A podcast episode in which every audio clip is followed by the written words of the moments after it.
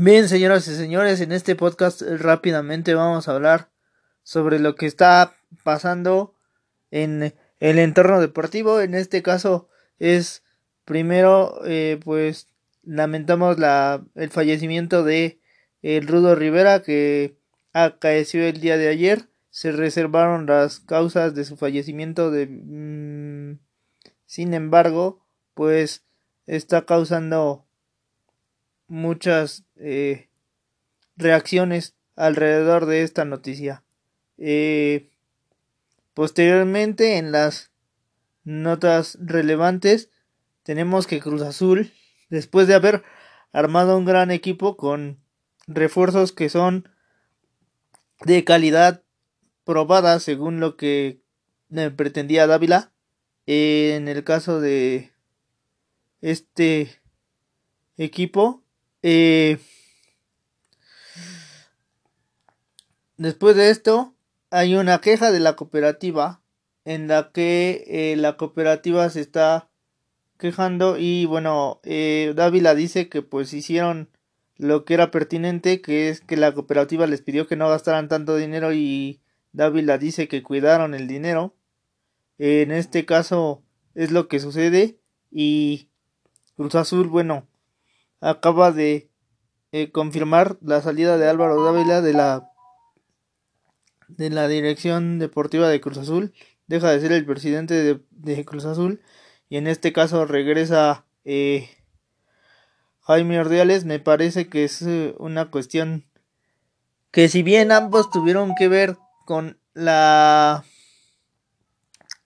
obtención de la novena en este caso es algo que ya se observaba desde antes y que se concretó me parece desde el, desde el torneo anterior donde Cruz Azul solo arribó a la reclasificación, cosa que no le pasaba desde el año 2003 cuando lo hizo con aquel equipo de Palencia, Cacho y compañía que llegó solamente contra las Chivas y quedó fuera.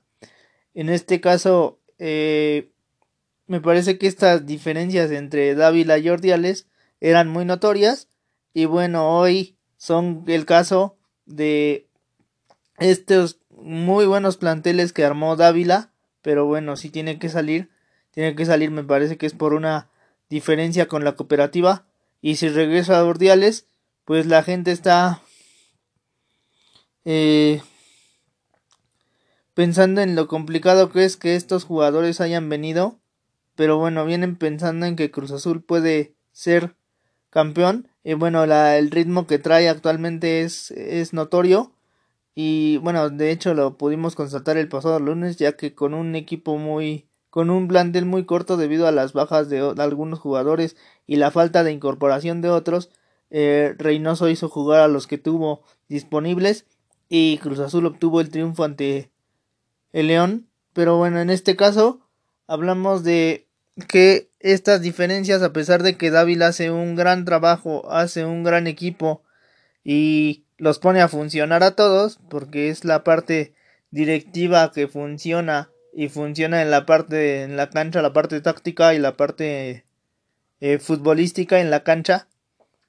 Pues bien, Cruz Azul tiene un gran plantel, pero me parece que esta puede ser otra situación que lleve algo más desagradable si no es que Ordiales, bueno, quizás venga con alguna idea referente a la novena y a lo mejor algo se mantiene ahí.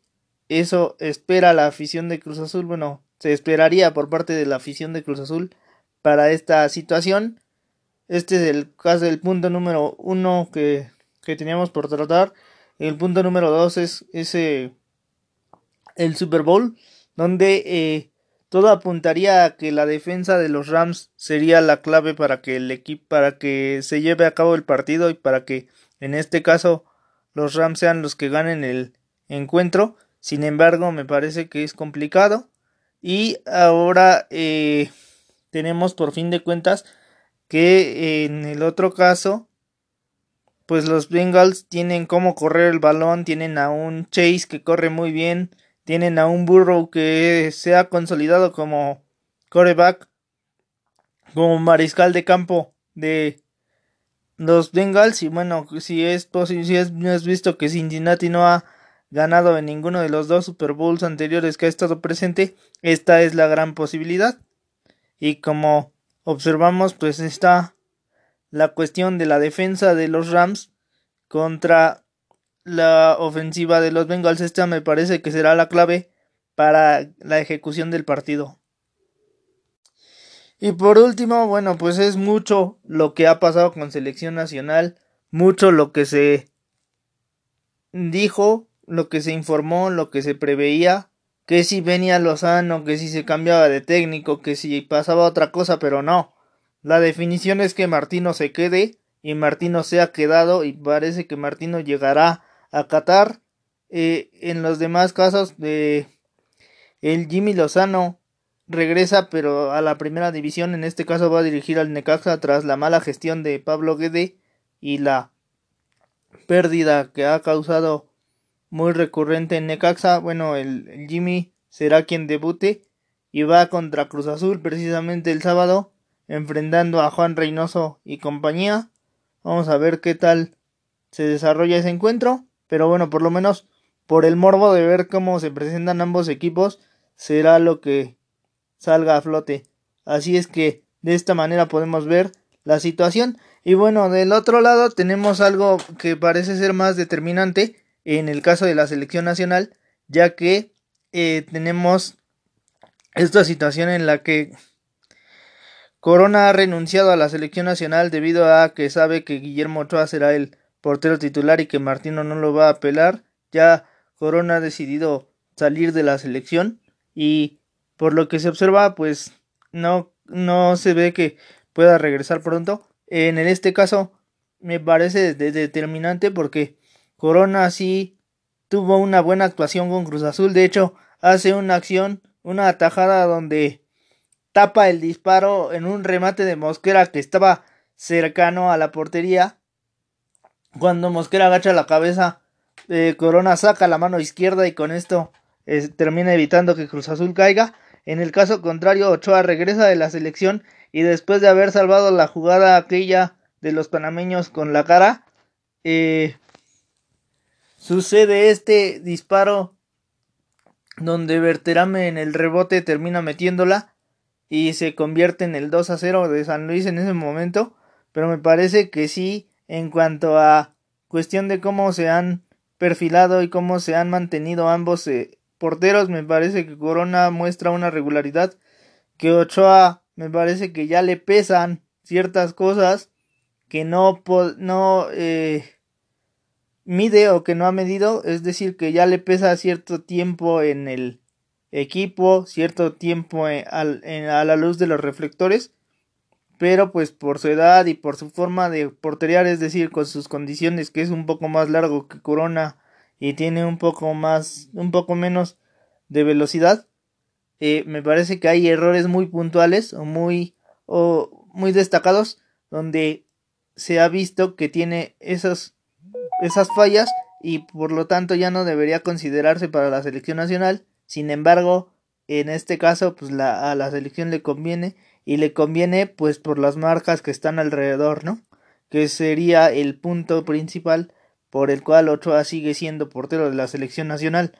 En este caso me parece que aquí es donde vendría la crítica y donde principalmente caería el asunto, aparte de no tener delanteros y observar después de la eliminatoria que Funes Mori ya no da lo que daba antes y pues Funes Mori ya no ya no tiene sentido. Me parece que en este caso pues la única que tuvo decente la definió y fue fuera de lugar cuando tenía posiblemente a Corona a Jesús Manuel para, para entregarle el balón. En este caso, Funes Mori, bueno, después de observar su desempeño en las eliminatorias, primero pues porque falla esa que es la única opción que tuvo de frente, ¿no?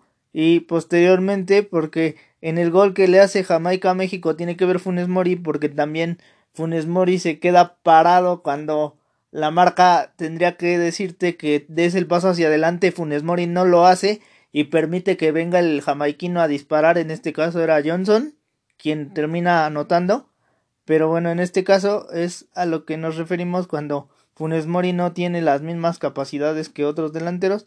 Y bueno, una de las cosas que se está diciendo es que probablemente Ochoa sea quien haya protestado este eh, esta inclusión de Funes Mori al ver este tipo de situación, ya que Ochoa es quien principalmente se queja cuando sucede este gol.